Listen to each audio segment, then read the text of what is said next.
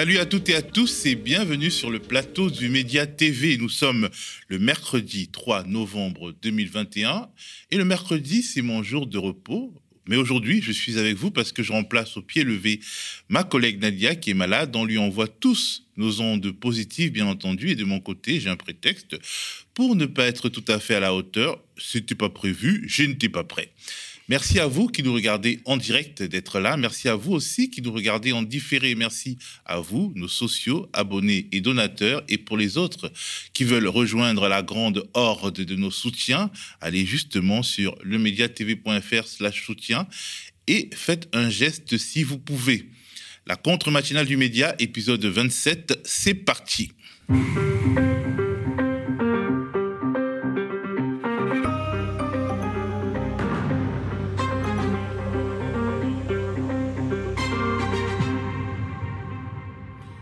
Aujourd'hui, c'est mercredi et les mercredis, c'est rendez-vous avec David Guiraud pour sa chronique hebdomadaire. David qui est avec moi sur le plateau. Bonjour, David. Bonjour, ça va? Alors, une petite idée de ce dont tu vas parler aujourd'hui, sans on va parler de jeunesse. Il y a eu quelques annonces toutes fraîches hier, donc on va, on va décrypter ça et puis on va regarder ça. Nos annonces bien fraîches dans quelques minutes. Soyez au rendez-vous, partagez le lien euh, pour permettre à plus de personnes d'être euh, là en direct ou bien de regarder après. Soyez nos ambassadeurs sur les réseaux sociaux, c'est important.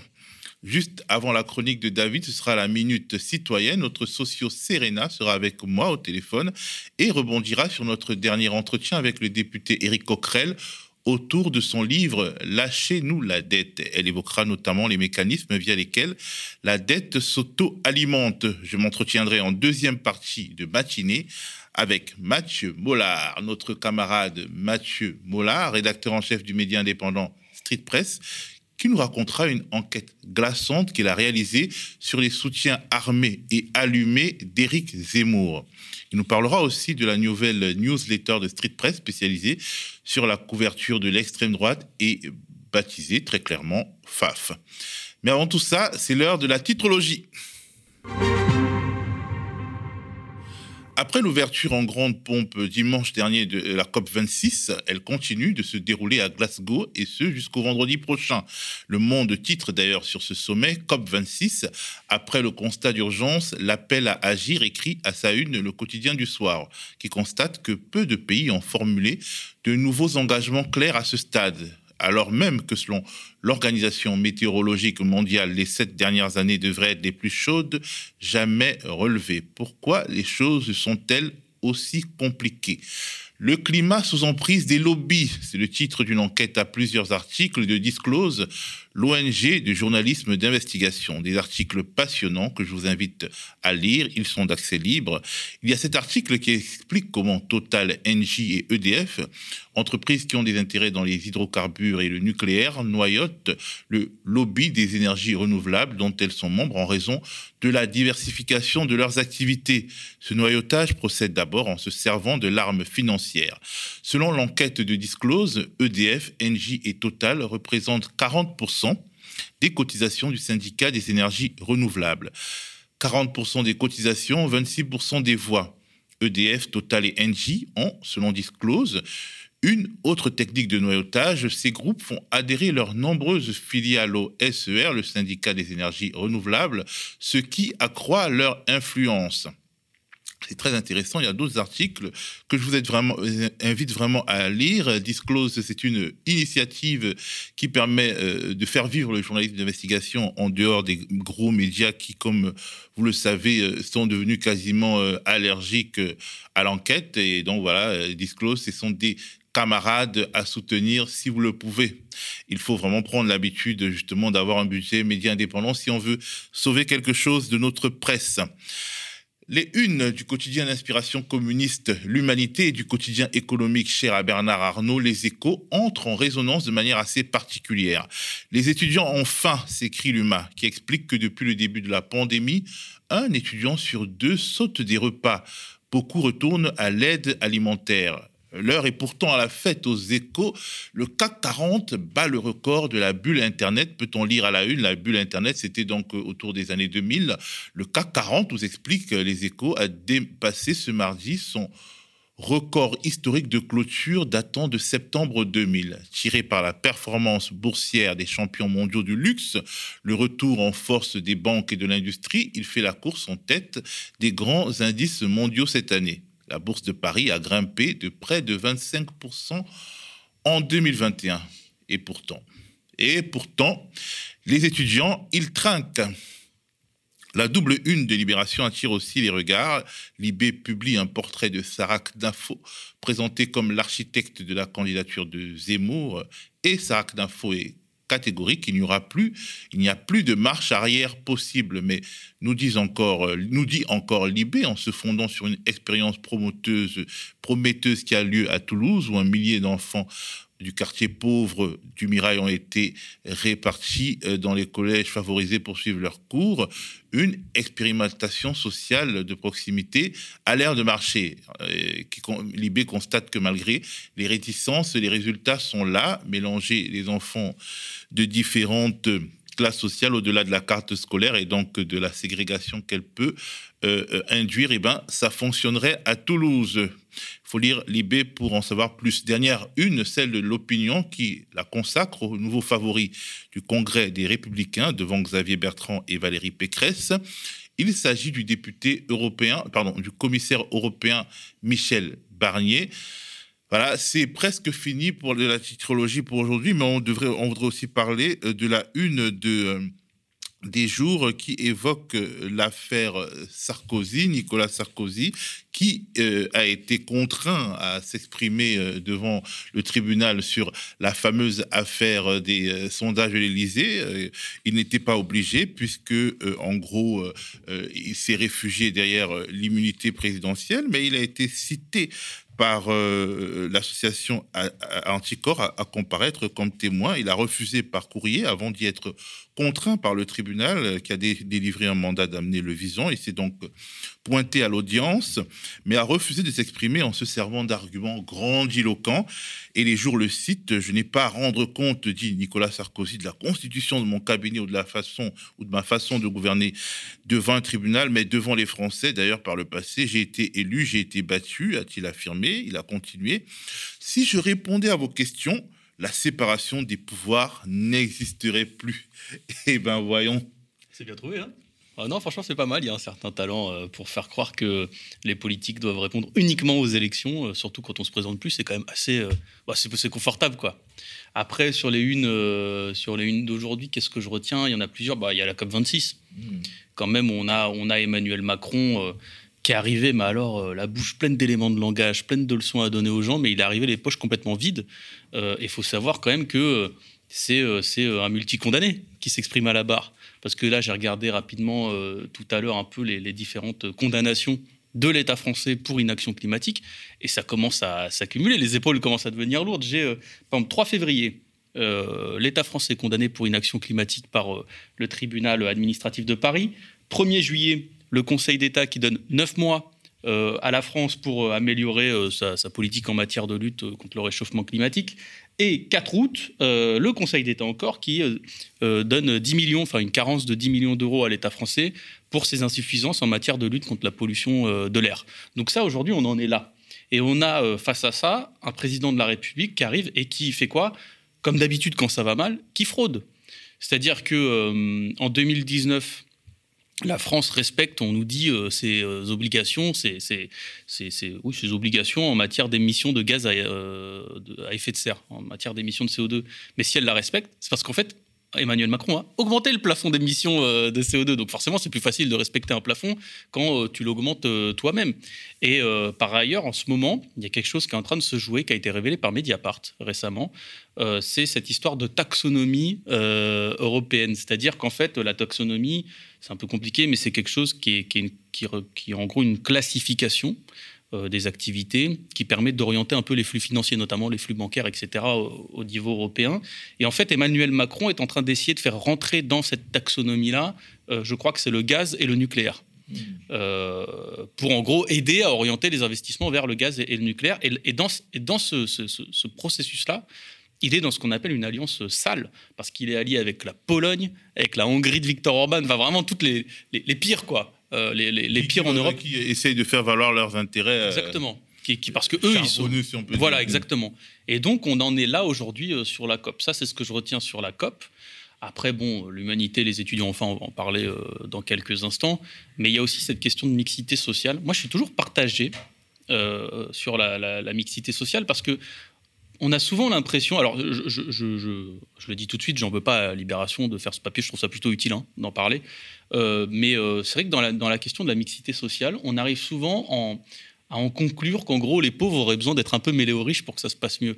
Et moi, je pars du principe que la première des priorités, c'est que les pauvres soient moins pauvres. Quoi. Voilà. En fait, c'est pas tant le fait de les envoyer dans des quartiers riches qui, améliore la chose, c'est de les emmener dans des endroits où les infrastructures elles sont mieux développées, où en vérité l'école euh, fonctionne un peu mieux, où il y a moins d'enfants par classe. Et ce qu'on aimerait, c'est au lieu de se dire forcément, même si ça peut être bien, hein, un peu de mixité, mais c'est d'abord d'améliorer concrètement les conditions de vie des gens dans les quartiers défavorisés. C'est ça, pour moi, le, le but, plutôt que de se dire que les pauvres ont besoin des riches pour être civilisés, parce que parfois il y a un peu cette musique, cette tonalité qui revient. Alors, encore une fois, c'est pas une critique à l'IB, c'est juste souvent l'interprétation qui en est faite après. Parce qu'effectivement, quand on met des gamins, euh, par exemple, de quartier dans des écoles où ça va mieux, bah oui, ils ont plus de suivi, ils ont plus d'encadrement, ils ont, ils, ont, ils, ont, ils ont une meilleure prise en charge, etc. Et forcément, ça se, ça se passe mieux. Mais voilà, attention à ne pas se tromper sur la mixité sociale. La vérité, c'est qu'il y a un manque de moyens dans les quartiers pauvres et que c'est avant de se dire qu'il faut amener des riches dans les quartiers pauvres, c'est juste aider concrètement à résoudre leur, euh, leur situation. Et aussi euh, la question des enseignants, c'est-à-dire qu'on retrouve euh, tendanciellement de meilleurs enseignants dans les quartiers les plus favorisés que dans les quartiers les moins favorisés. De meilleurs enseignants, de meilleurs policiers, plus expérimentés, parce que ce qui se passe aussi dans les quartiers hein, vis-à-vis des rapports avec la police, c'est que on envoie des, des, des gens qui sortent de formation. Euh, tandis qu'il y a des endroits où on a des policiers beaucoup plus chevronnés, beaucoup plus expérimentés aussi, beaucoup plus formés, euh, qui sont dans les quartiers euh, cool, parce qu'avec leur carrière, justement, avec les avantages de carrière, ils arrivent à s'en extraire. Voilà, le meilleur médecin, il y, a, tout plein de choses qui font qu'effectivement, on se retrouve en vérité avec souvent les gens les moins formés. Il y a quelques profs, faut le souligner quand même, qui, par vocation, restent, par exemple en Seine-Saint-Denis ou autre, qui, qui, décident de rester. Et c'est pas pour engranger des points pour après aller être muté en Bretagne, mais voilà, qui font ce taf-là. Mais c'est vrai qu'encore une fois, euh, quand, tout ça repose sur le, sacrifice personnel, sur l'héroïsme personnel, c'est que, que la machine déraille un peu. quoi. Alors, en parlant de Bretagne, un petit euh, euh, coucou à notre Cory, Cory qui est le responsable de la communauté, qui est, est, en relation avec les sociaux, qui est le membre de l'équipe qui est en relation avec les sociaux. On lui dit bonjour parce qu'il nous écoute de Bretagne, euh, où il est parti hein, après avoir vécu longtemps en région parisienne. Salut Cory. On appelle également une socio, justement, Serena, qui voulait nous parler de dette, mais on en saura, on en saura plus en l'écoutant. Bonjour Serena. Bonjour Serena, est-ce que tu nous entends? Alors pour l'instant, on n'entend pas Serena. Hmm, si vous voulez vous aussi euh, nous envoyer un message vocal, nous laisser un message vocal pour qu'on le diffuse ou qu'on vous rappelle pour une intervention en direct, ben, je vous donne le numéro 01 48 37 33 20. C'est le numéro du répondeur du média. Je répète 01 48 37 33 20. Alors, on va essayer de reparler à Serena, notre socio, qui veut nous parler de dette. Bonjour Serena.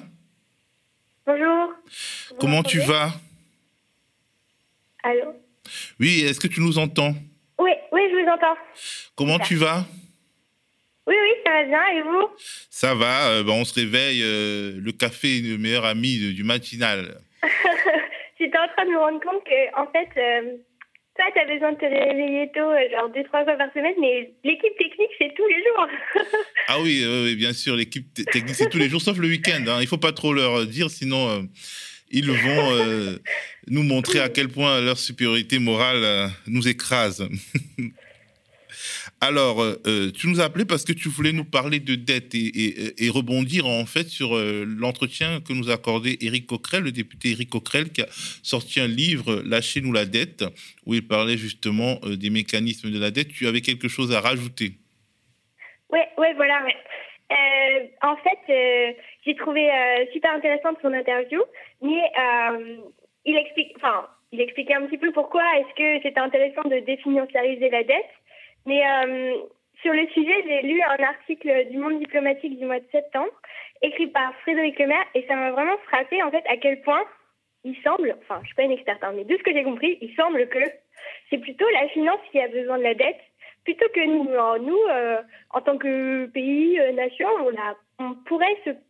Enfin, disons, on a un petit peu moins euh, besoin que la dette soit très haute, mais c'est justement la finance qui a besoin que la dette continue à augmenter et tout ça, parce que de ce que j'ai compris, ça, tout ça a commencé à la fin des Trente Glorieuses et un besoin d'éponger l'épargne des plus riches parce que, en gros, il y avait, trop d'argent, euh, les gens étaient trop riches et on ne savait pas quoi faire avec euh, toute cette épargne. Il n'y avait pas assez d'investissements qui étaient disponibles. Et du coup, pour contrôler l'inflation, globalement, euh, la finance a dit on va acheter de la dette pour placer l'épargne et comme ça, on règle ce problème-là. et en France, en fait, il y a eu. tout ça s'est accompagné, d'après l'article, de mais je suis assez d'accord, de baisse d'impôts qui visait de manière disproportionnée les épargnants. Euh, j'ai un peu réfléchi du coup et en fait je pense que ce qu'ils veulent dire c'est, enfin si on parle des 30 glorieuses, hein, enfin de la fin des 30 glorieuses et pas genre euh, de l'ère Macron où effectivement là c'est super flagrant mais il y a plein de trucs, il y a en fait toutes les taxes qui sont pas mises en place graduellement euh, et qui, qui sont appliquées pareil pour tout le monde, genre la CSV mais je pense à la TVA qui est super injuste en fait comme taxe. Et puis en plus, euh, globalement, c'est toutes les taxes qui sont pas l'impôt sur le revenu, quoi, qui sont super, euh, super injustes. Et euh, il y a aussi des baisses d'impôts que les riches s'accordent sous forme de, sous forme d'évasion fiscale.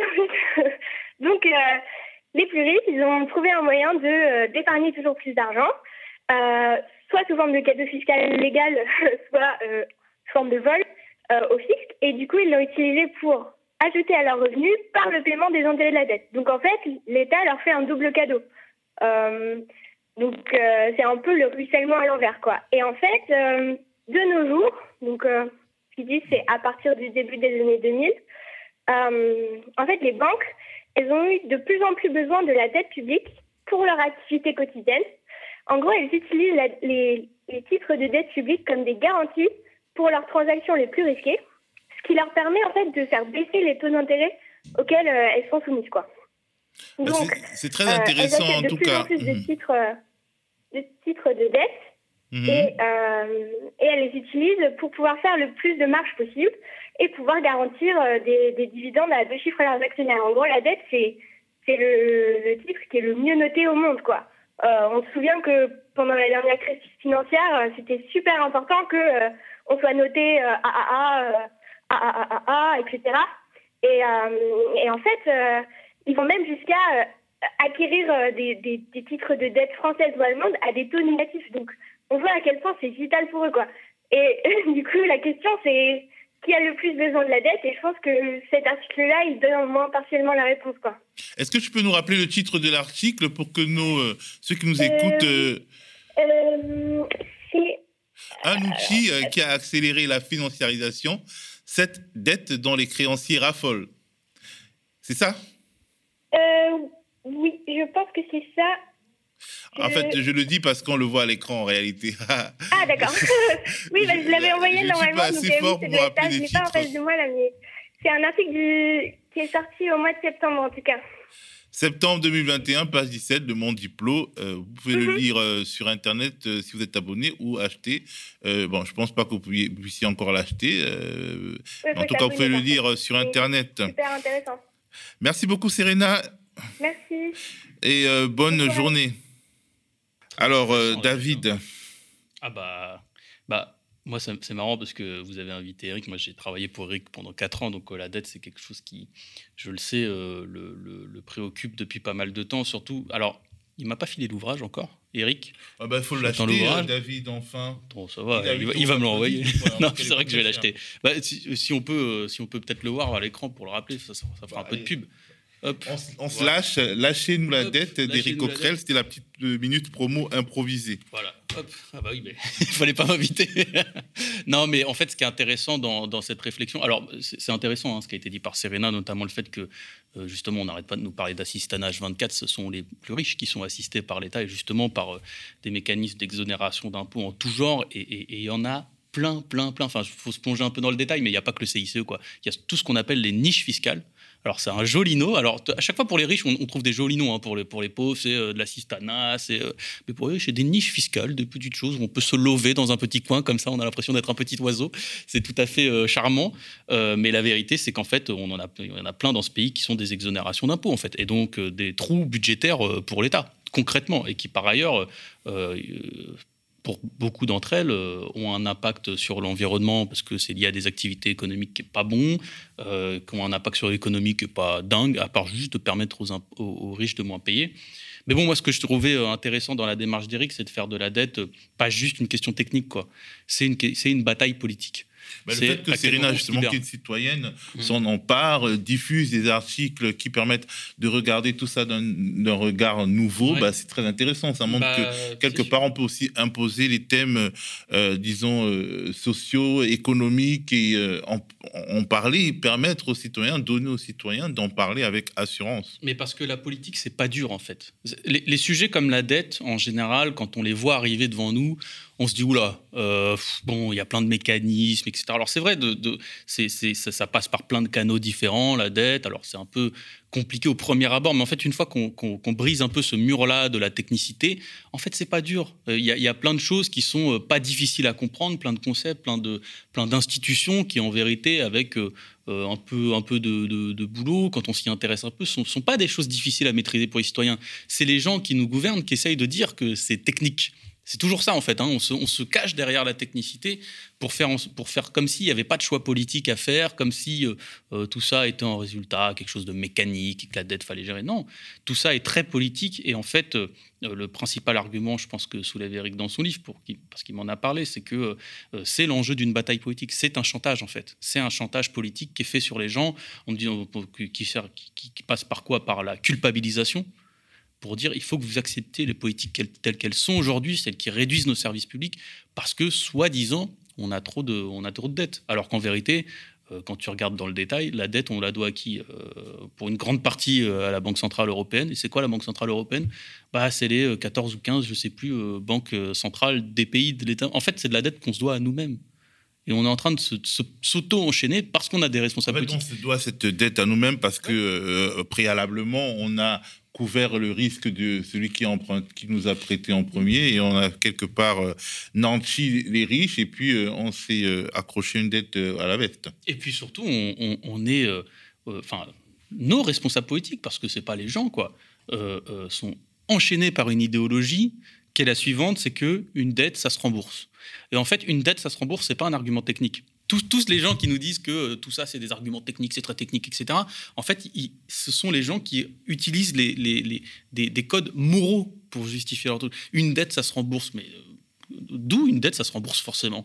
Tous les jours dans le pays, il y a des grosses boîtes, par exemple, qui annulent ou qui restructurent une dette de leurs sous-traitants parce qu'ils se disent, mais euh, si je fais tout payer à mon sous-traitant, il s'écroule.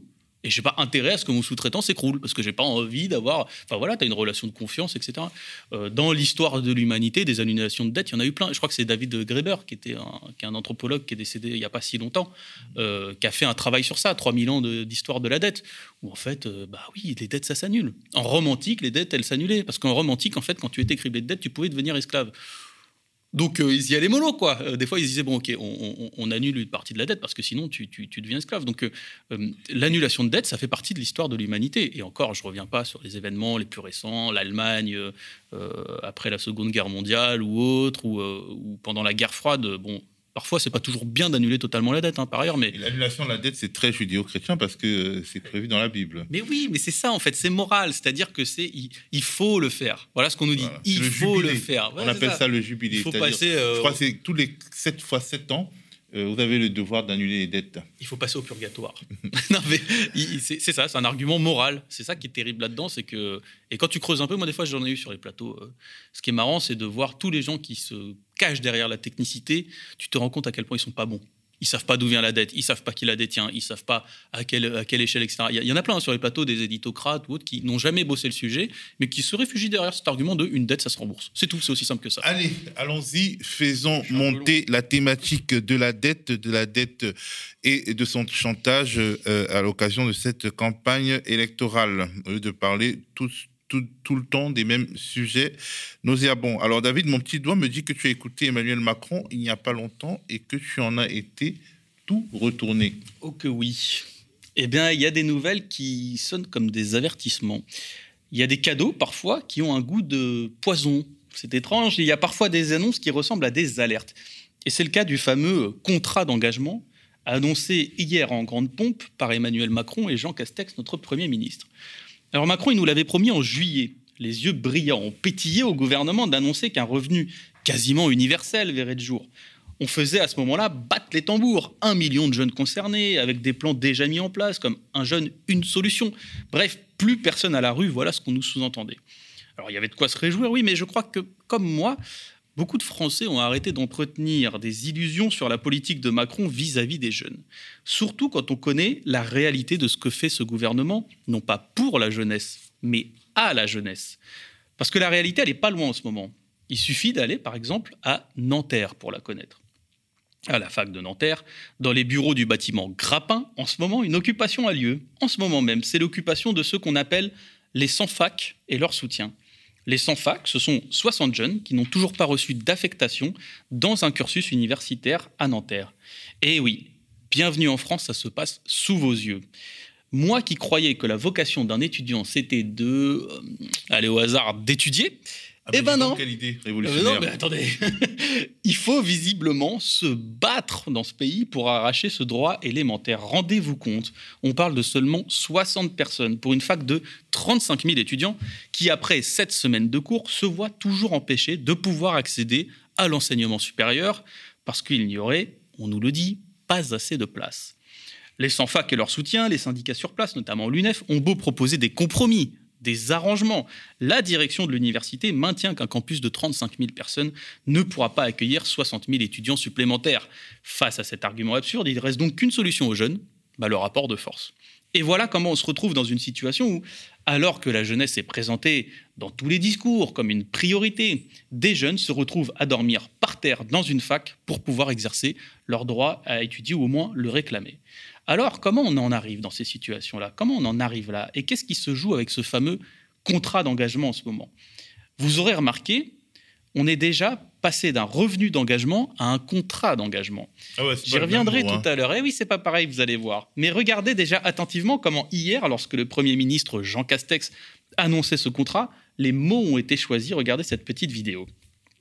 Face à la crise sanitaire, qui n'était pas encore derrière nous, et qui ne l'est toujours pas, et plus encore face aux menaces qu'elle faisait peser sur notre économie, notre objectif était simple, la jeunesse ne devait pas être la principale victime de cette crise historique.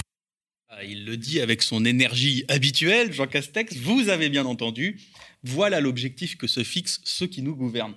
Non pas d'éviter à la jeunesse de traverser la crise, non pas de la préserver de cette crise, non, il faut simplement éviter qu'elle ne soit la principale victime de la crise.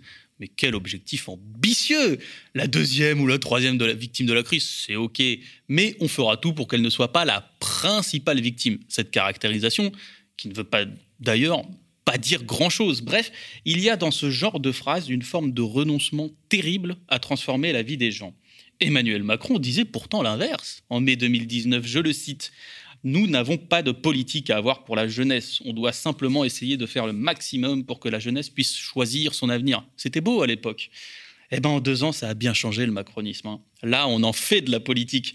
Regardez bien le dispositif bien politicard qu'ils nous ont pondu. Déjà, comme je l'ai dit tout à l'heure, vous noterez qu'on ne parle plus de revenus d'engagement, on parle de contrat d'engagement. La guerre sociale commence souvent avec la guerre des mots. Ici, c'est le cas parce que dans un contrat, on a des obligations. Dans un contrat, on a, j'ai envie de dire, un patron. Dans un contrat, on peut être viré. Voilà ce qu'on explique aux jeunes, dans le fond, rien qu'avec le choix des mots, et c'est ça qui est terrible. C'est qu'avant de parler de leurs droits, on va leur parler de leurs obligations avant de dire ce qu'ils méritent de recevoir. Et j'insiste sur la notion de mérite. Le mérite, c'est pas faire du Elon Musk. Hein. Le mérite, c'est déjà de survivre dans l'océan de dépression et de misère sociale où on nageait des étudiants pendant deux ans. Ça, c'est du mérite. Eh bien, avant de parler de ce qu'ils méritent, ne serait-ce qu'au regard de la situation, ces jeunes, on va leur parler de ce qu'on leur impose. Et ce discours, c'est pas un fait isolé. Depuis deux ans, un arsenal de mots méprisants et insultants est déployé pour repousser la demande majoritaire des jeunes durant le Covid, qui était l'extension du RSA aux 18-25 ans et son augmentation. Vous le connaissez, le mot principal, le mot mère, la matrice de toutes les insultes. La source, ce mot, c'est l'assistana. Pas d'assistana. La légende raconte qu'il suffit de répéter cette phrase dix fois pour devenir un authentique personnage de droite. Et à ce compte-là, Emmanuel Macron a pété les compteurs. Cette idée est répugnante, comme si un jeune attendait patiemment au coin du lit que les sous-sous lui tombent sur un coin de la tête pour continuer à ne rien faire. Comme si les jeunes n'avaient aucun projet, aucune ambition, aucun rêve, aucune envie. Non, je vais me permettre de faire un léger rappel à ceux qui nous gouvernent de pourquoi les jeunes demandaient le RSA. Regardez cette vidéo. En un an, il n'y a rien qu'à bouger. Il n'y a rien qu'à bouger. C'est-à-dire que la précarité est exactement la même. Les étudiants sont toujours en grande difficulté, en très grave difficulté. Voilà. C'est pas pour jouer aux jeux vidéo c'est pas pour ne rien foutre. Si les jeunes ont besoin d'argent, c'est juste, comme le dit avec justesse l'humanité euh, ce matin, parce qu'ils ont faim. C'est pour manger cet argent. Alors d'où leur vient cette idée aux gens qui nous gouvernent que l'argent donné aux jeunes, c'est pour les assister? Eh bien, fut un temps où mon grand-père répétait souvent un vieux dicton on juge les autres d'après soi-même. Je crois que c'est ça au fond. La vérité, c'est que c'est les gens du pouvoir qui sont assistés. C'est eux qui ne foutent rien. C'est eux qui n'ont rien prévu pendant la crise d'ailleurs et qui n'ont même pas été capables d'anticiper le fait que des jeunes feraient des centaines de mètres de queue pour avoir des paniers repas. Alors forcément, ils pensent que tout le monde est aussi flemmard qu'eux. Ils ont un poil dans la main. Oui, mais dans la main gauche, parce que la droite, elle, elle fonctionne à merveille. Ils ont un poil dans la main du social.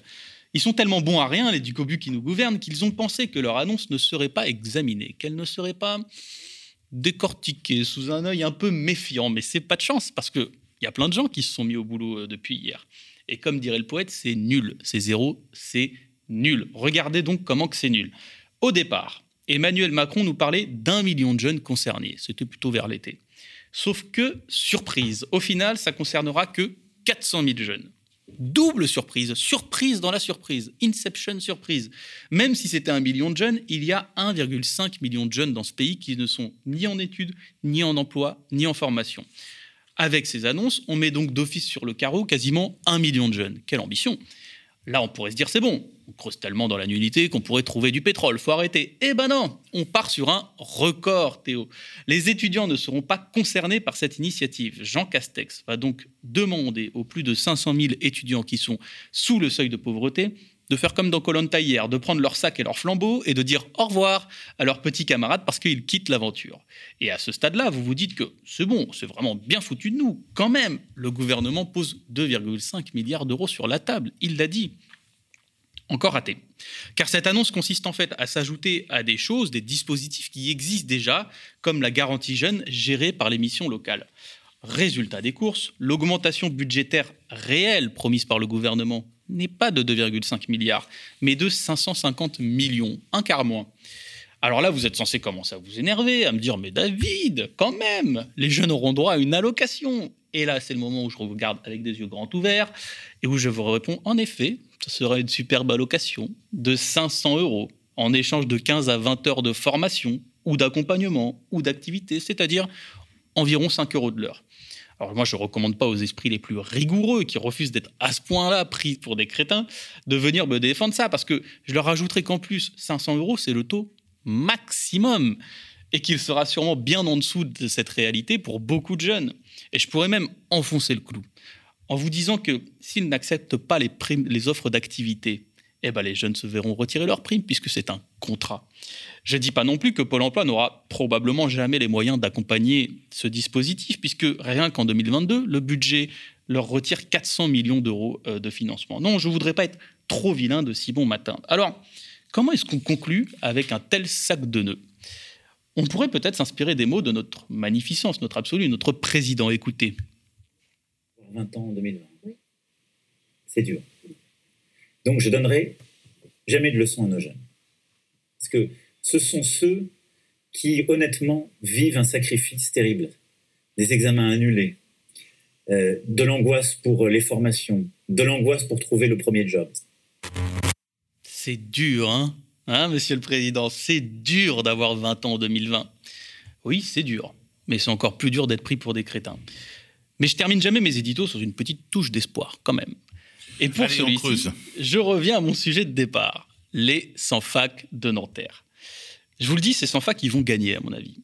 Parce qu'ils ont compris que face à ces gens, on n'obtient jamais rien en tendant la main comme ça, en souriant gentiment, en disant s'il vous plaît, aidez-nous. Dans ce pays qui est d'une violence sociale inouïe, brutale, on améliore nos vies en se battant, en gueulant, en luttant et en ne laissant rien passer. Et quand on se bat et qu'on s'accroche, on gagne souvent. Que leur lutte, j'espère, soit un exemple pour les jeunes, c'est ça que, j'aimerais vous montrer. Même parce que, même à quelques dizaines, au sommet d'une tour pendant un jour férié, à 22h, comme je les ai vus lundi, quand tout semble difficile, quand on se sent seul, il y a une chose qui peut soulever des montagnes. Cette chose-là, c'est la détermination. Et ça rend même un peu joyeux. Je vous laisse là-dessus regarder.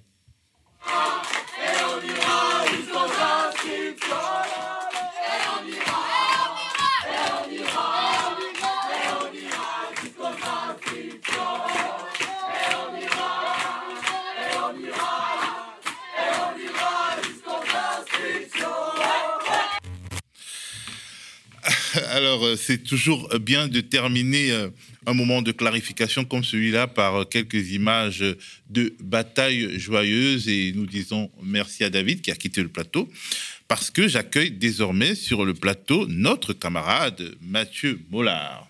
Bonjour. Bonjour Mathieu, tu es connu par nos habitués parce que tu présentes chez nous quand tu en as le temps l'émission Secret d'instruction. Tu es aussi et surtout le rédacteur en chef de notre média ami Street Press et tu es l'auteur euh, d'une enquête glaçante sur des soutiens inquiétants d'Éric Zemmour qui prépare les élections, mais aussi peut-être la guerre. On regarde un petit magnéto pour commencer. La scène se passe dans une forêt de l'ouest de la France.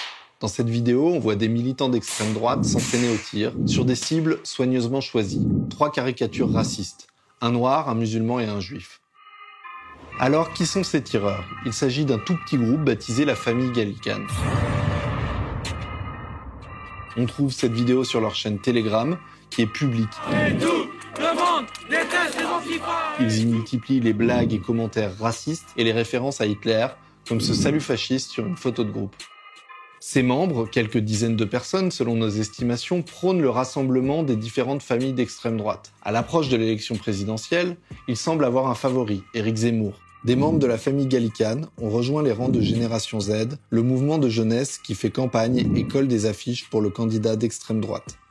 Entre deux punchlines racistes, ils partagent sur leurs réseaux sociaux des conseils pour pêcher ou jardiner. Ils sont survivalistes, c'est-à-dire qu'ils s'entraînent à survivre et s'arment en prévision d'une catastrophe ou d'un effondrement de notre civilisation. Le chercheur Nicolas Lebourg nous explique pourquoi l'extrême droite française s'est convertie au survivalisme. Il faut bien comprendre qu'en 1999, dans le contexte de la guerre du Kosovo, Guillaume Fay, un des grands théoriciens de cette extrême droite française, dit qu'il y a la convergence des catastrophes qui arrivent et que les, les catastrophes économiques, géopolitiques, le choc des civilisations avec l'islam, tout ça va converger. Le pistolet à poudre noire est la seule arme que l'on peut acheter sans avoir de, de licence. Tandis qu'en France, pour acheter une arme, il faut déjà un certificat médical comme quoi on est apte à pratiquer le tir et à détenir une arme. Ensuite, une licence de la FFT. Et si on veut une arme de poing, il faut carrément en plus six mois de carnet de tir et détention préfectorale. Pour un revolver à poudre noire, absolument pas. Il suffit d'aller dans une armurerie et d'acheter un revolver à poudre noire. On ne demande rien de plus. C'est une arme que tout le monde peut avoir, même si on est interdit d'armes et qu'on a un casier judiciaire, parce que il n'y a aucune vérification au moment de la vente de l'arme. Ce qu'il nous explique est assez inquiétant. En clair, en France, il est possible de se procurer une arme à feu sans aucun contrôle. Ces pistolets ou fusils à poudre noire sont en vente dans toutes les armureries ou en accès libre en quelques clics sur Internet. Ils ne coûtent que 200 à 300 euros et pas besoin d'être connaisseur. Il existe des dizaines de tutos sur YouTube pour apprendre à s'en servir. Alors Mathieu, euh, pour ceux qui viennent de nous rejoindre, je rappelle que tu es donc le rédacteur en chef de Street Press, euh, un média ami, un média qui euh, est très en pointe en fait dans les enquêtes sur l'extrême droite. J'aimerais savoir comment tu es tombé sur euh, cette famille gallicane. Qui sont-ils, euh, ces membres de ce groupe d'extrême droite pro-Zemmour? Et pourquoi tu dis qu'ils préparent les élections et aussi peut-être un peu la guerre? Alors, c'est des militants antifascistes qui, avec qui je suis en contact, qui m'ont envoyé un message euh, pour attirer mon attention sur ce groupuscule qui ne représente que quelques dizaines de membres. Ils sont pas nombreux, mais c'est pas pour ça qu'ils ne sont pas dangereux. Et en fouillant sur leurs différents réseaux sociaux, on découvre qu'ils sont armés. Qu'ils sont armés principalement euh, grâce à des armes obtenues en toute légalité, ça s'appelle des pistolets à poudre noire, on en parlera peut-être plus tard, et des gens qui ont une idéologie raciste, une idéologie haineuse et qui en plus sont équipés d'armes, d'armes qui peuvent tuer et qui ont déjà tué par le passé. C'est-à-dire que si on fait des recherches sur les pistolets à poudre noire sur Internet, on tombe sur des faits divers en France où ces armes tuent. Et petite nouveauté, on va dire, ce matin, euh, grâce à un tweetos, j'ai fouillé à nouveau sur euh, les différents réseaux sociaux de ce groupuscule et je suis tombé sur une euh, note vocale dans laquelle, vous allez voir, ils font clairement l'apologie d'un terroriste d'extrême droite. Donc on a des gens qui sont racistes, qui sont armés et qui font l'apologie d'un terrorisme d'extrême droite. Alors ça date de ce matin, c'est sur mon téléphone. On va tenter de l'écouter comme ça en direct. Ouais, je les collectionne. Et ouais, c'est sur Facebook. Ah, ça marche pas très bien. J'avais traité une meuf de putain nègre. Ouais, du coup, je me suis pris un mois de ban, normal. Euh, du coup, un mois plus tard, mon, ban se lève. Et deux jours plus tard, après, ma... après que ma sanction se soit levée, je, traite les bougnoules de, de, de sales bougnoules de merde. Du coup, je me reprends un mois. Et là, il me reste encore 7 jours à tirer. Voilà. Après, ça va, ils ont toujours pas ban euh, ma photo de couverture qui est n'est autre que le l'un des flingues qu'a utilisé euh, Brenton Tarrant euh, dans son attentat contre les mosquées en Nouvelle-Zélande. Pourtant, il y a quand même toutes les références euh, tu sais, tout ce qu'il avait marqué sur ses flingues, euh, c'est bien affiché en grand. Euh, donc bon, quand même, toutes les références culturelles, historiques, certains personnages ayant pourfendu du bon bougnoul au cours de l'histoire, n'est-ce pas? Voilà, c'est voilà, vous l'avez entendu. Ce sont des échanges sur des messageries. Ce sont des échanges sur des messageries qui sont publiques, euh, que tout le monde peut entendre si tant est qu'on sait où regarder. Et là, enfin, c'est assez clair. C'est-à-dire qu'on a des gens armés qui, qui font l'apologie d'un homme qui a tué des fidèles d'une mosquée. À Christchurch, au nom euh, d'une théorie, euh, le grand remplacement. Au nom d'une théorie, le grand remplacement, dont le principal euh, publicitaire, euh, Renaud Camus était encore invité euh, ce week-end chez Bolloré à la télévision euh, pour propager à des millions de personnes cette théorie conspirationniste, raciste, et qui tire ses, racines à l'extrême droite néo-nazie. Parce que la théorie du grand remplacement, c'est l'idée qu'il y a une, la volonté d'une substitution de population euh, la population qui serait blanche de race pure par une population racisée, c'est assez flou. Et cette théorie-là, elle trouve son origine, sa racine euh, dans les théories fascistes, où on a le même genre de théorie. Alors, dans le sujet que vous avez pu voir, que j'ai fait pour Street Press, on a le, le spécialiste d'extrême droite, Nicolas Lebourg, qui allez voir son travail. C'est un intellectuel extrêmement intéressant, un des meilleurs chercheurs en France sur le sujet. Et allez voir, il en parle, il a retracé dans différents articles, dans différents livres, l'origine de cette théorie. Donc, euh, je vous encourage à aller voir son travail. Pour revenir à la famille Gallican, c'est qui exactement euh, Où est-ce qu'ils recrutent Où est-ce qu'ils se trouvent sur les territoires et, et, comment ils agissent en fait euh, aujourd'hui? Et comment ils se sont raccrochés au wagon Éric Zemmour? Alors, la famille Gallican, comme je le disais tout à l'heure, c'est un tout petit groupe euh, d'extrême droite. Euh, c'est difficile d'être plus précis que le mot extrême droite parce que euh, à l'extrême droite, il y a des théoriciens, il y a des penseurs. Faut pas croire que l'extrême droite c'est que des euh, écervelés qui ne lisent pas ou qui n'ont pas de théorie. Il y en a. On a parlé de Renaud Camus, c'est un théoricien de l'extrême droite. Eux, ils prennent des bouts d'idées, des marques, des symboles euh, un peu partout à l'extrême droite. Après, l'autre chose, c'est qu'ils sont survivalistes. Le survivalisme, c'est un mouvement qui vient des États-Unis où euh, des gens ont peur d'un grand collapse, d'une catastrophe. Alors elle pourrait être euh, écologique, nucléaire, et ici liée à l'immigration. Et ils se préparent en vue de cette catastrophe. Sauf que ce mouvement-là, il est teinté d'extrême droite, d'idéologie d'extrême droite. Et en France, l'extrême droite est en train de se convertir, ou l'extrême droite la plus radicale, l'extrême droite violente est en train de se convertir au survivalisme. C'est pas la première fois que des gens euh, j'étais venu sur ce plateau parler euh, de Claude Herman, trafiquant d'armes qui a vendu les armes qu'on servit euh, dans l'attentat de l'hypercachère. Lui aussi est un militant survivaliste et lui aussi est d'extrême droite. Donc cette porosité entre l'extrême droite armée et le survivalisme, est de plus en plus importante. Les services de renseignement l'ont mis en avant dans différentes notes. Donc voilà, c'est ça la famille gallicane. Et d'où viennent-ils? Ils viennent de l'ouest de la France, Nantes, Châteauroux. Différentes photos, différents éléments nous permettent d'affirmer ça. Et dans ces villes-là, ils ont rejoint les rangs de Génération Z, qui est le mouvement de jeunesse de Éric Zemmour. Ceux qui collent ses affiches, ceux qui font sa campagne, ils vont à ses meetings, ils se prennent en photo dans ses meetings, ils collent ses affiches, ils en font des vidéos. Ils, sont, ils font partie des soutiens actifs d'Éric Zemmour ils préparent euh, à la fois euh, euh, les élections donc et la guerre, c'est-à-dire ils ont une sorte de plan B. en tout cas, ils, se donnent peut-être de la contenance, mais en tout cas, ils évoquent un, plan B guerrier. En tout cas, oui, ils, ils sont armés, ils s'entraînent au combat, alors avec des armes à feu, mais aussi à la baston. Ils, sur leur chaîne, on voit des photos où ils montent leur corps torse nu, blessés parce qu'ils se battent. C'est des gens violents et dangereux et donc armés. ils prennent des photos euh, où ils s'amusent à tirer sur des, juifs, des arabes et des noirs, c'est ça? C'est ça, des vidéos. On a vu un extrait dans, dans notre vidéo. C'est, ils s'entraînent à tirer sur des caricatures euh, ouvertement racistes. Euh, c'est des gens qui aussi passent sous les radars. C'est ça qui est, qui est, qui est assez inquiétant.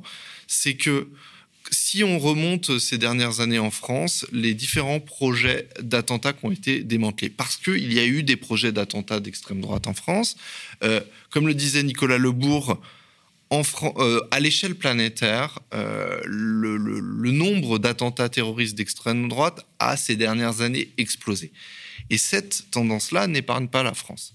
Il y a depuis quelques années différents projets l'OAS, par exemple, euh, qui ont été démantelés. S'il n'y a pas eu d'attentat d'extrême droite, c'est parce que la police a réussi à les empêcher avant qu'ils tuent. Et malheureusement, il y a un risque certain d'attentat d'extrême droite en France. Et ce ne sont pas des gens qui sont directement affiliés à des groupes très médiatisés qui sont par ailleurs dangereux, faut, dont il ne faut pas minimiser l'impact, mais c'est des groupes qu'on découvre que même les gens qui suivent de très près l'extrême droite souvent ne connaissent pas du tout, qui regroupent quelques dizaines de membres qui, entre eux, comme des mini-cellules qui s'auto-radicalisent, qui s'arment et qui projettent des attentats. Alors, vu de loin, on a l'impression que ces groupuscules ultra, dont Marine Le Pen voulait s'affranchir plus ou moins, en tout cas euh, mettre le plus à la périphérie, Éric Zemmour ne se gêne pas pour les récupérer ne se gêne pas pour les assumer. On parle aussi de, de, convergence entre Génération Identitaire, qui est censée être dissous, et la Génération Zemmour. Est-ce qu'il y a quelque chose de cet ordre-là? Du, côté, euh, on, assume euh, nos liens avec les groupuscules les plus extrémistes. De toute façon, on est quasiment protégé euh, de la polémique médiatique par, euh, par nos relais médiatiques. Alors déjà, il y a une première chose euh, que tu as bien notée, qui a été très bien documentée par une enquête la semaine dernière de Mediapart, c'est l'immense majorité des groupuscules radicaux et violents d'extrême droite soutiennent ou font campagne pour Éric Zemmour. Par exemple, quelqu'un comme Daniel Conversano, qui est euh, un militant racialiste, euh, qui prône l'ethnodifférentialisme, c'est-à-dire que les blancs et les noirs et les arabes vivent séparés, euh, ne se mélangent pas, qui défend une Europe raciale blanche, qui a même quitté la France pour aller vivre en Europe de l'Est, pour ne pas être au contact de populations métissées, enfin un, militant complètement délirant, fait activement campagne pour Éric Zemmour aujourd'hui. Euh, cette, toute l'extrême droite radicale s'est mis en ordre de combat derrière Éric Zemmour. Parce que Éric Zemmour assume, notamment sur la question des musulmans et de l'islam, un discours beaucoup plus violent et beaucoup plus radical que Marine Le Pen. Jusqu'à présent, Marine Le Pen a toujours dit que l'islam était compatible avec la République. Alors après, elle pouvait sous-entendre tout un tas de choses différentes. Euh, Gérald Darmanin lui a reproché d'être molle. Exactement. Euh, Éric Zemmour, il dit pas ça. Il dit l'islam est incompatible avec la République. Et malheureusement, c'est une pensée que partage une partie non négligeable quasi majoritaire des Français. Donc, ils sont inspirés derrière lui. Et jusqu'à présent, Éric Zemmour, qui n'a pas de parti, qui n'a pas de troupe et qui en a besoin pour coller ses affiches, pour organiser ses meetings, pour faire la sécurité de ses dédicaces, euh, il a besoin de militants et il aspire tous ces euh, enfants perdus de l'extrême droite que Marine Le Pen a tenté de repousser. Et pour l'instant, il les met pas à distance. Euh, on a publié cette semaine, la semaine dernière, un article sur Street Press où on raconte comment un prêtre catholique à Lille s'est fait agresser par d'autres soutiens d'Éric Zemmour. Voilà, derrière Éric Zemmour, on a les militants les plus radicaux de l'extrême droite française. Alors, tu nous expliques que euh, ces, extrémistes euh, euh, pro-Zemmour s'arment donc de manière légale parce qu'ils utilisent ce que tu appelles, parce que tu appelles ce qui est appelé la poudre noire. C'est quoi cette poudre noire et pourquoi c'est pas interdit ce type d'arme létale?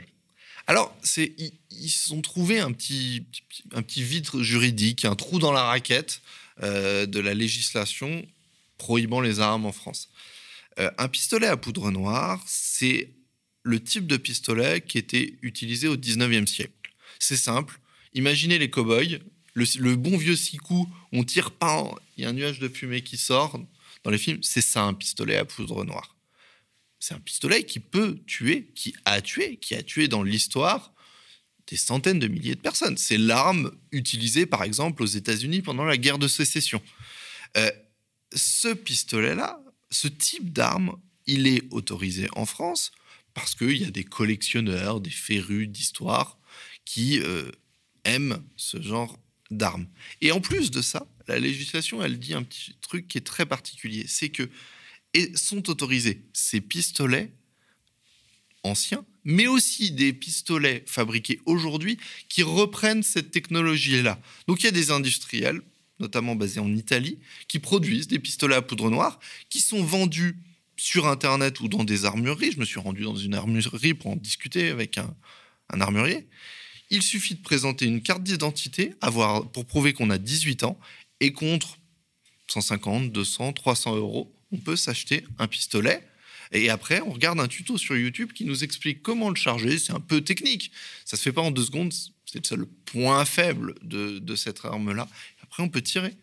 Mais est-ce qu'ils savent ce qu'ils font, ces industriels qui remettent au goût du jour ces armes pour des raisons qui n'ont plus rien à voir avec euh, euh, la, comment dire, euh, la passion du, de la collection, du collectionnisme ou je ne sais quoi? C'est difficile de croire qu'ils ne savent pas ce qu'ils font. Alors après, est-ce qu'ils cherchent à armer l'extrême droite? J'en sais rien, je les connais pas et je, ne suis pas sûr. Par contre, est-ce qu'ils fournissent des armes pour des gens qui vont s'en servir au-delà de, la collection du tir sportif, ils le savent parce que quand on vend ce type d'armes euh, qui ne nécessite pas de permis de port d'armes en France pour avoir une arme, il faut un permis de port noir, c'est un peu contraignant, il faut s'inscrire dans un club, il faut avoir une visite médicale, il faut s'entraîner pendant une certaine période avant même de pouvoir acheter sa propre arme. Euh, donc c'est assez contraignant. Celle-là, il n'y a rien de tout ça. Et encore, il n'y a pas de fichier des propriétaires de ces armes. Ça veut dire que quelqu'un qui aurait été condamné et interdit de port d'armes, il peut s'acheter cette arme-là. Demain, quelqu'un est condamné pour des faits de violence raciste, comme malheureusement on voit trop souvent. On peut pas aller voir, dire tiens, en plus ce mec il a un pistolet, faudrait peut-être aller lui chercher et qu'il le remette à la police. Ça on peut pas le savoir. On ne sait pas combien il y a d'armes de ce type en circulation en France, ni qui les possède. Donc, il y a un vide juridique et il y a des industriels qui, par mercantilisme, comme tout industriel, se glissent dedans. On peut toujours imaginer qu'on peut légiférer, mais même si on légifère, euh, le, disons, l'historique ne sera pas disponible. C'est sûr. Mais déjà, si on légifère, euh, on avancera. Euh, ici, il y a des, parlementaires. Je pense qu'en plus, c'est un sujet. Suis sur le média, vous, vous imaginez quelles sont à peu près mes opinions politiques. Mais c'est un sujet qui peut dépasser une ligne politique très précise il y a, je pense, un intérêt à légiférer sur le sujet. C'est un petit détail technique dans la législation qui peut boucher un trou dans la raquette et éviter que encore plus circulent des armes qui ont tué, peuvent tuer et vont continuer à tuer. Alors, euh, historiquement, Street Press est, disons, très fort hein, dans les enquêtes sur l'extrême droite, sur ses liens euh, avec euh, des mouvements radicaux, euh, sur ces liens même avec les djihadistes. Hein. On, a parlé notamment de votre enquête qui a relié Claude Herman, un ancien militant d'extrême droite, à, toute la nébuleuse djihadiste. C'est lui qui a importé en France les armes qui ont servi à l'attentat de l'hypercachère. Il a fait de nombreuses années de prison pour ça. Et alors, c'est une autre histoire, mais que vous pouvez retrouver sur le média et sur Street Press. Et euh, Claude Herman, au moment où il importait ses armes, en plus d'être un militant néo-nazi connu et reconnu sur la place publique, il était indique pour la police. C'est ce qui fait tout le sel, si je puis me permettre, de cette triste histoire. pour la police, militant néo-nazi, euh, euh, fournisseur d'armes aux djihadistes, ben dis donc, euh, c'est, euh, c'est presque à vous rendre euh, complotiste le matin. Alors, donc, vous êtes très fort là-dedans, et justement, dans les la période troublée que, troublée que nous connaissons, vous sortez, vous créez une nouvelle newsletter qui s'appelle FAF. Est-ce que tu peux nous parler de FAF et comment on fait? Ce sera quoi son contenu et comment on fera pour s'abonner à la newsletter FAF de Street Press? FAF. FAF. FAF, ça veut dire euh, France aux Français. Euh, c'est un acronyme que certains militants d'extrême droite revendiquent euh, et qui, voilà, c'est l'idée de définir cette extrême droite, qui, l'extrême droite la plus radicale, violente dont on vient de parler, mais aussi l'extrême droite parlementaire, celle qui tente de se faire élire, Éric Zemmour, Marine Le Pen, et on va aussi s'intéresser aux idées d'extrême droite. Dans le premier numéro de cette newsletter, on raconte comment euh, les républicains, par exemple, aujourd'hui réclament un référendum sur les questions d'immigration, une idée tout droit piochée dans le programme de Jean-Marie Le Pen euh, d'il y a 10-15 ans. Mmh. Euh, voilà, FAF, c'est une newsletter hebdomadaire ou remplie d'infos exclusives inédite. Euh, on a parlé de cette enquête, mais par exemple, dans le premier numéro de la newsletter sorti hier, on raconte comment Najat Vallaud-Belkacem, euh, ancienne ministre socialiste, s'est retrouvée euh, assise à discuter avec un ancien soutien de Henri Delesquin, militant racialiste délirant qui voulait en son temps, il y a quelques années, interdire la musique nègre. Voilà, c'est ce genre d'informations qu'on va vous raconter, des décryptages aussi. Euh, FAF, c'est une newsletter entièrement gratuite, comme tout ce que produit Street Press. On a la même philosophie que le média, c'est-à-dire qu'on pense que une info, elle doit être partagée au plus grand nombre et qu'il n'y a pas seulement ceux qui ont les moyens qui doivent pouvoir accéder à cette information parce qu'on sait très bien que quand le quotidien il est difficile, ben, on va préférer se payer à manger ou s'offrir un petit plaisir parce qu'il n'y a pas que on a le droit aussi dans la vie de s'offrir des plaisirs même quand on a des moyens limités plutôt que euh, s'acheter un journal ou payer un abonnement à un, journal numérique. Donc la newsletter est entièrement gratuite. Il suffit d'aller sur notre site internet. Je crois que le lien est en commentaire euh, sous cette vidéo. Vous allez sur n'importe quel article sur l'extrême droite, il y a un pop-up qui s'ouvre ou en bas d'article, il y a écrit rentrez votre adresse mail, vous la rentrez. Euh, et à partir de là, chaque semaine, vous aurez du contenu exclusif sur l'extrême droite. L'idée aussi, c'est de, c'est de bien sûr décrypter, mais aussi de donner des outils pour combattre cette extrême droite en expliquant qui elle est, parce qu'à Street Press, comme tu le disais, euh, on existe depuis plus de dix ans, depuis le départ, on enquête, on documente sur ce qu'est l'extrême droite pour rappeler qu'elle est dangereuse et pour donner des outils pour la combattre parce que, encore plus aujourd'hui, c'est très important. En gros, euh, Street, Press fait le travail inverse de celui de CNews qui nous habitue à l'extrême droite, qui la banalise comme d'autres médias mainstream malheureusement. Les médias indépendants sont aussi là pour nous rappeler euh, ben, ce que les autres veulent nous faire oublier. L'extrême droite est là, l'extrême droite gagne du terrain et euh, face à son offensive, il faut une riposte intellectuelle et c'est ce que Street Press fait avec cette newsletter FAF à laquelle bah, nous vous euh, convions à vous abonner. C'est gratuit. Et vous pouvez aussi partager quand vous recevez pour que personne ne dise qu'il ne savait pas euh, au moment où les choses commençaient à tourner au vinaigre. Voilà, la contre-matinale du média, c'est fini pour aujourd'hui. Euh, et on se retrouvera donc jeudi. Donc jeudi, c'est-à-dire demain. N'oubliez pas de nous faire des dons, de devenir abonné, bref, de vous impliquer. Nous avons besoin de vous. Vous êtes notre seule force. À demain.